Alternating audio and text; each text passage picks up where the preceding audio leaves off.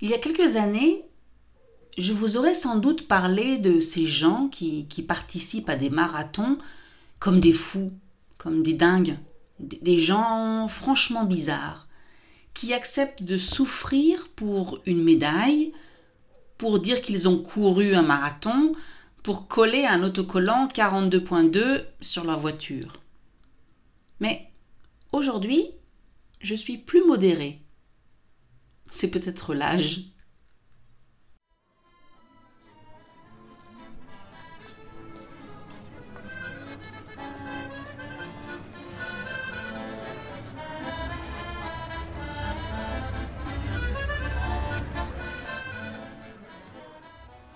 Bonjour et bienvenue à French to Go. Welcome to French to Go. Suivez-moi et mes amis sur ce podcast 100% français pour pratiquer le vocabulaire du quotidien. Follow me and my friends in this podcast 100% French to get your weekly dose of French life.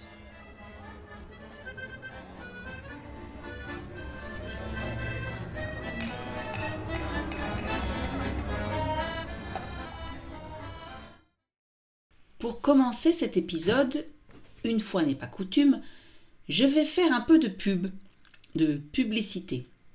Mais ne vous inquiétez pas, je ne parle pas de publicité pour un sponsor, euh, une nouvelle tablette, une marque de machine à café ou une, ou une boulangerie française. Non, je vais vous parler trois minutes, top chrono, de mes cours de conversation. Parce que si vous écoutez cet épisode début avril 2022, vous avez encore le temps de vous inscrire.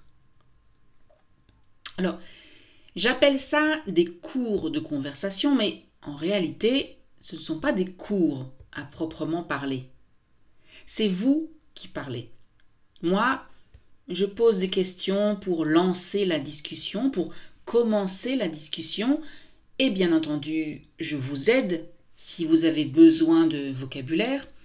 Je vous corrige aussi si ce n'est pas clair, mais je ne vais pas non plus corriger toutes les erreurs de masculin, féminin, préposition, prononciation, etc.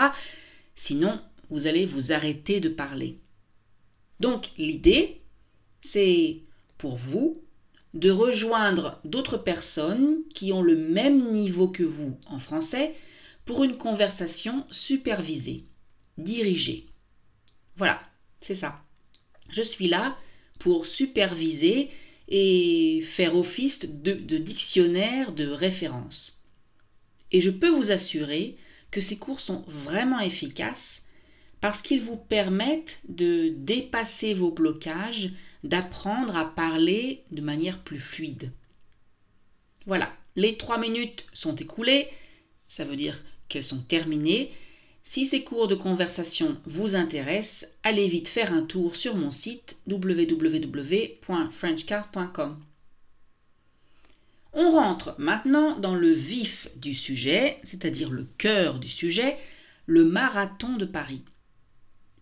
Je sais, ça vous paraît bizarre que je veuille parler du marathon alors que je ne suis pas une coureuse, enfin une grande coureuse. Parce que comme le disait une coach canadienne, dont j'écoute le podcast ces dernières semaines, à partir du moment où on court, que ce soit 2 km de temps en temps ou 10 km trois fois par semaine, on est un coureur ou une coureuse. Donc, avec mes deux petites sorties par semaine, je suis fière de vous annoncer que je suis désormais une coureuse. Cela dit, le marathon, euh, non, non, non. En fait, ça ne me donne pas envie, ça ne me tente pas. Je ne vais pas vous dire que je ne participerai jamais à un marathon ou semi-marathon. On ne sait jamais. Peut-être qu'un jour, je voudrais moi aussi me prouver à moi-même que j'en suis capable mais pour l'instant, non. Je suis très satisfaite de mes deux petites sorties de 4-5 km. Quand je parle de se prouver à soi-même qu'on en est capable, c'est vraiment ça, le, le, marathon, à mon avis, en tout cas.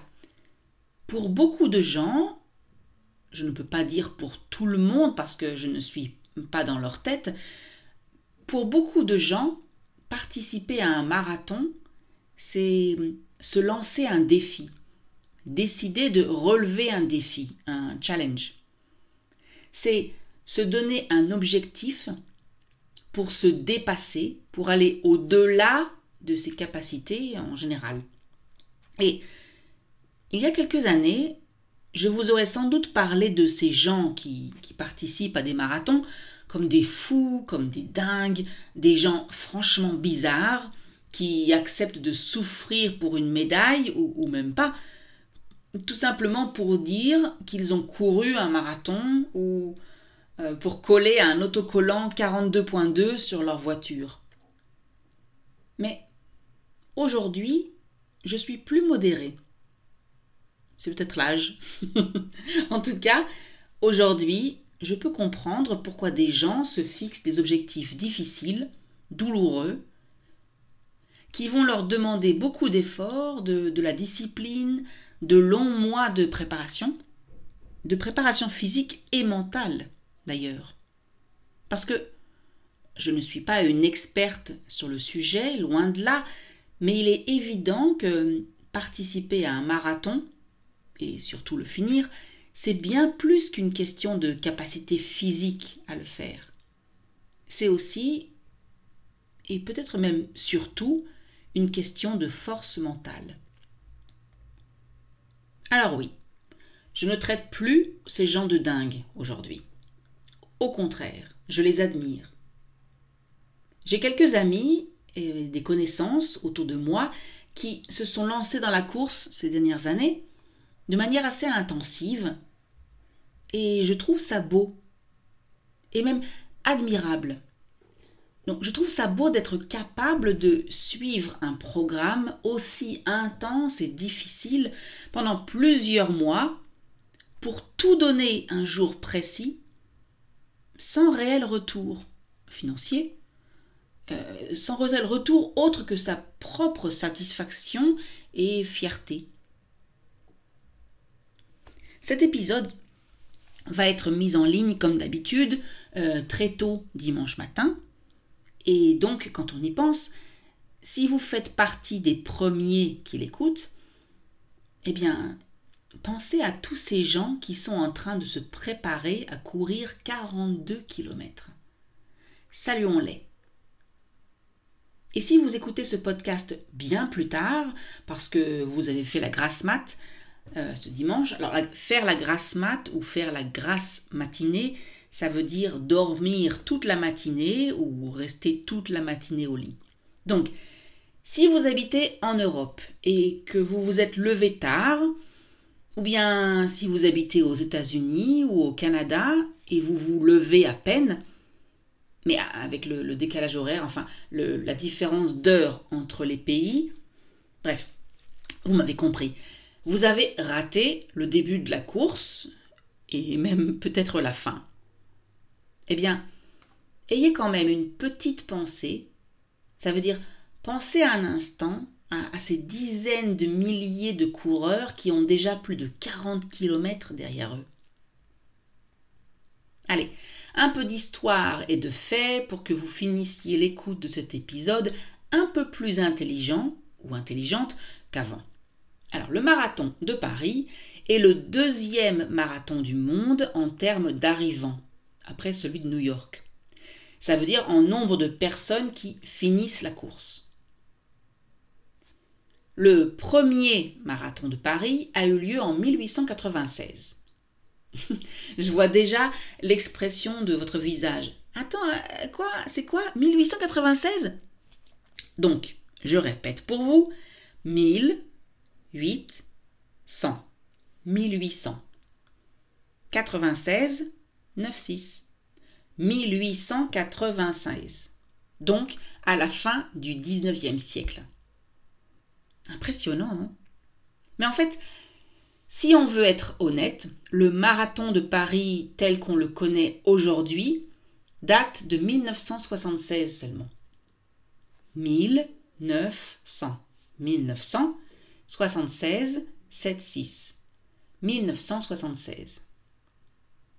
Alors en 1976, seulement 126 coureurs ont participé, 126, et toute la course s'est déroulée dans le bois de Boulogne. C'est un très grand parc dans la banlieue toute proche de Paris. Maintenant, c'est bien différent. Ces dernières années, il y avait en moyenne 50 000 participants. En 2020, il a été annulé à cause de la pandémie et en 2021, il a été repoussé au mois d'octobre et seulement 35 000 participants étaient inscrits. Ah, mais parlons plutôt du parcours. Ah, le parcours. Alors, on va en parler parce que courir le marathon de Paris, ce n'est pas juste courir dans les rues et les parcs de Paris. Courir le marathon de Paris, aujourd'hui, c'est le nouveau parcours du touriste. Je plaisante, mais sachez que les coureurs passent par les plus grands lieux de Paris. Départ près de l'Arc de Triomphe, puis direction place de la Concorde, le long des Champs-Élysées, bien entendu. Ensuite, ils vont longer les jardins des Tuileries. Alors longer, ça veut dire marcher le long de quelque chose. Ici, courir, bien sûr.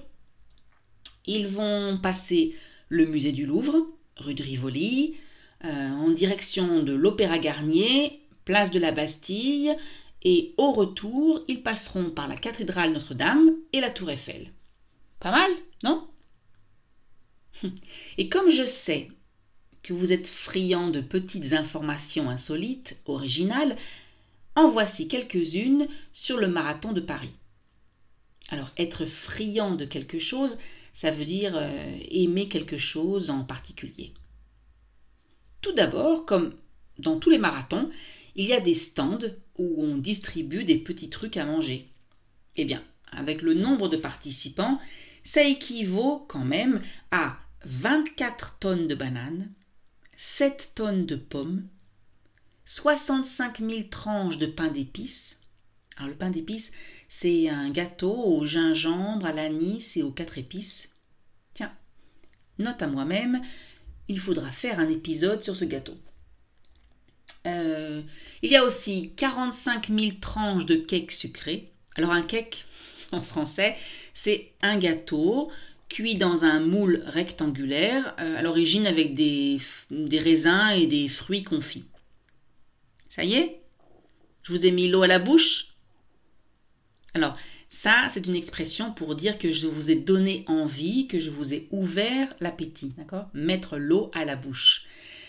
Et ça tombe bien, parce que de l'eau, il y en a bien sûr beaucoup au marathon de Paris, 650 000 bouteilles d'eau exactement.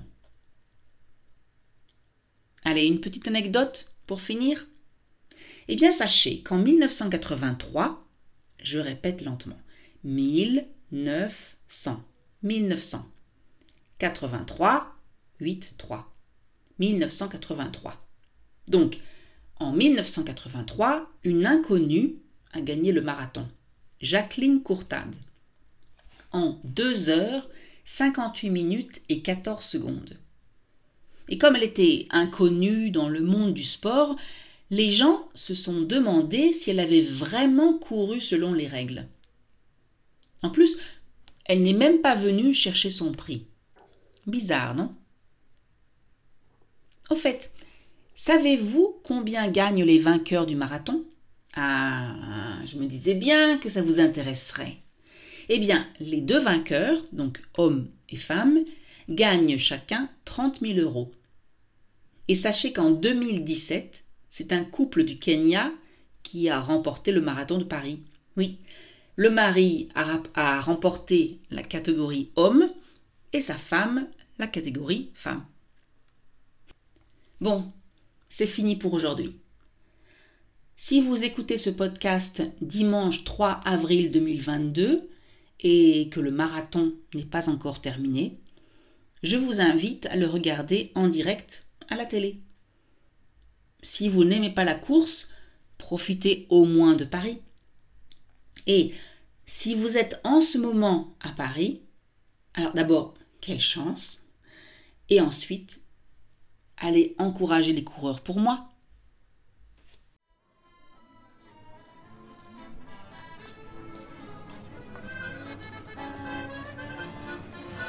Et voilà, c'est fini pour aujourd'hui. That's it for today. Merci de m'avoir écouté. Thank you for listening. Je vous rappelle que la transcription et la traduction sont disponibles sur le site www.frenchcard.com. I remind you that you can find the transcription as well as the translation on the website frenchcard.com. Si vous avez aimé cet épisode, merci de cliquer sur like, de laisser un commentaire et de partager avec vos amis. If you like this episode, please click on like, um, leave a comment and share with your friends. Bye.